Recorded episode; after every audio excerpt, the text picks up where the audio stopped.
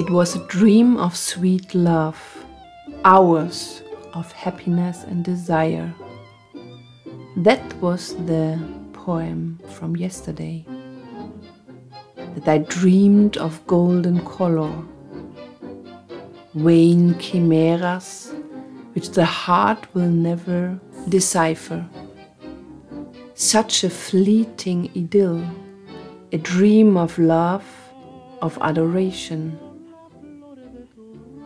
When the flowers on your rose bush bloom more beautiful again, you will remember my love and will have to recognize the obis of my woe. Of this beguiling poem, nothing remains between us. At my sad farewell, you will feel the depth of my pain. Hello, everybody, and welcome to our episode number 62 of Around the World in 80 Tangos. The piece today is a piece that all tango dancers in the world know, we guess. Poema in a recording of Francisco Canaro from year 1935.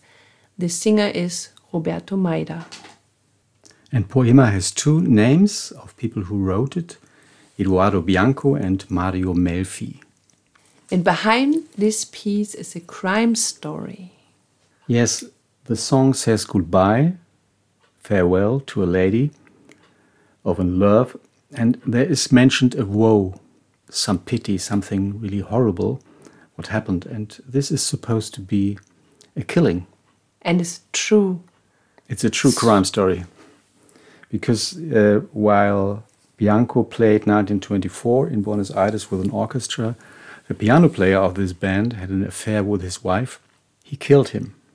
He got arrested, went to jail, but already in this time, he had good connections to upper class, to right wing circles.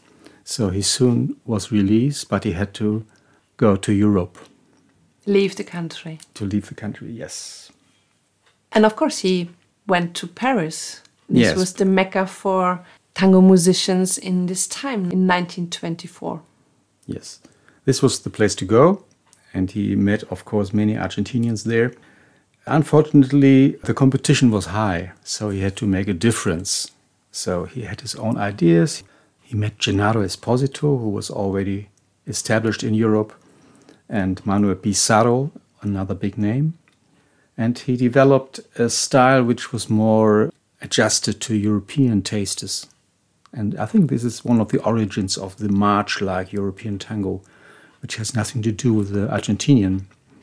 And finally, he joined with Bachicha, Juan Batista de Ambrogio, a bandoneon player who was with Roberto Firpo, and at this time, a fine player.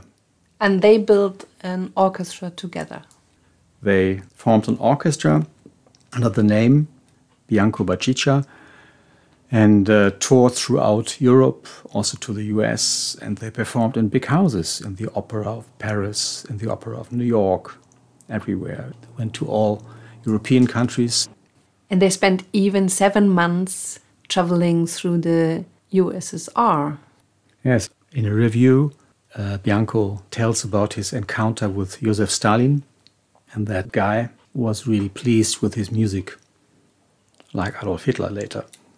So he was quite flexible, or despite of his fascist sympathies, he had no problem to travel to Soviet Union. And he met Mussolini. He dedicated his composition Evocación y Destino to the Honorable Excellence of uh, Benito Mussolini.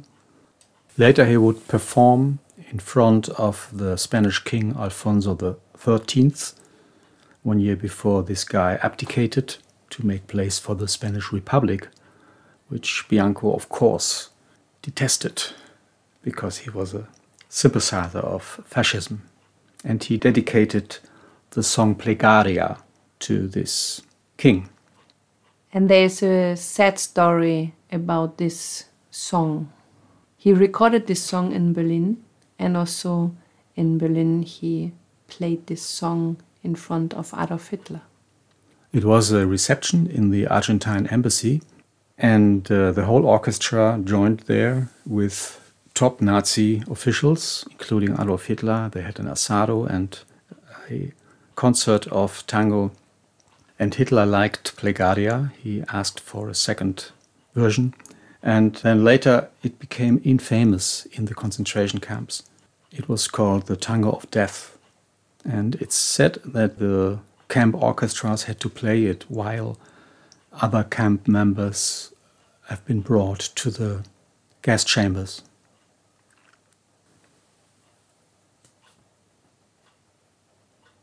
Later, one of the inmates, Paul Celan, who survived these horrors, wrote a poem. Yes, this is his famous poem Todesfuge, the Fuga of Death. The original title was Todestango, the Tango of Death, but then he turned it into the Fuga. And this is a hint that this uh, story about the Tango of Death and Plegaria was true because we have a, the testimony of Paul Celan. In 1943, he left Europe, went back to Buenos Aires. It was not easy for him. He went back to Buenos Aires, where he was not well received. First of all, he had the fame of a stool pigeon, of spy. For example, he was uh, once arrested in 37 in France because of this. He was a spy for the Germans, which was reported by Enrique Cadícamo, who warned also his fellow Argentinians to talk with Bianco about politics or anything because of his connections with the Nazis.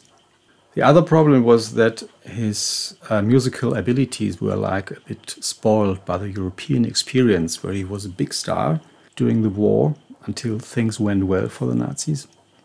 But in Argentina, we had meanwhile Anibal Troilo, Carlos Di Sarli, Miguel Caló, guys like this. So he couldn't match this quality. No way. But he still had fame in the US. He was quite popular in the US, he was quite popular in the Middle East. So he continued to travel there. But he had health problems. That's also a reason why he couldn't stay in Buenos Aires. He had asthma so he went to another part of Argentina. And he died forgotten and rejected in 1959 in Argentina. The credits for this piece we say is Eduardo Bianco and Mario Melfi, but it's not really true. It said that it was a sort of a group creation while the orchestra of Bianco Bachicha was traveling in a train so the orchestra together built this piece, and for reasons of copyright, they just decided to give this credit to Bianco and Melfi. And about Mario Melfi, we talked in our episode number 59. If you wanted to listen this, feel free to do. And with this, we say goodbye from our episode number 62 of Around the World in 80 Tangos with some sad stories today for a really romantic piece. Poema in a recording of Francisco Canaro. The singer was Roberto Maida from 1935. Thank you for traveling with us through tangos we love, and we hope you enjoyed. This was Daniela and Raimund, Tango Mundo, Berlin. Stay home, stay healthy.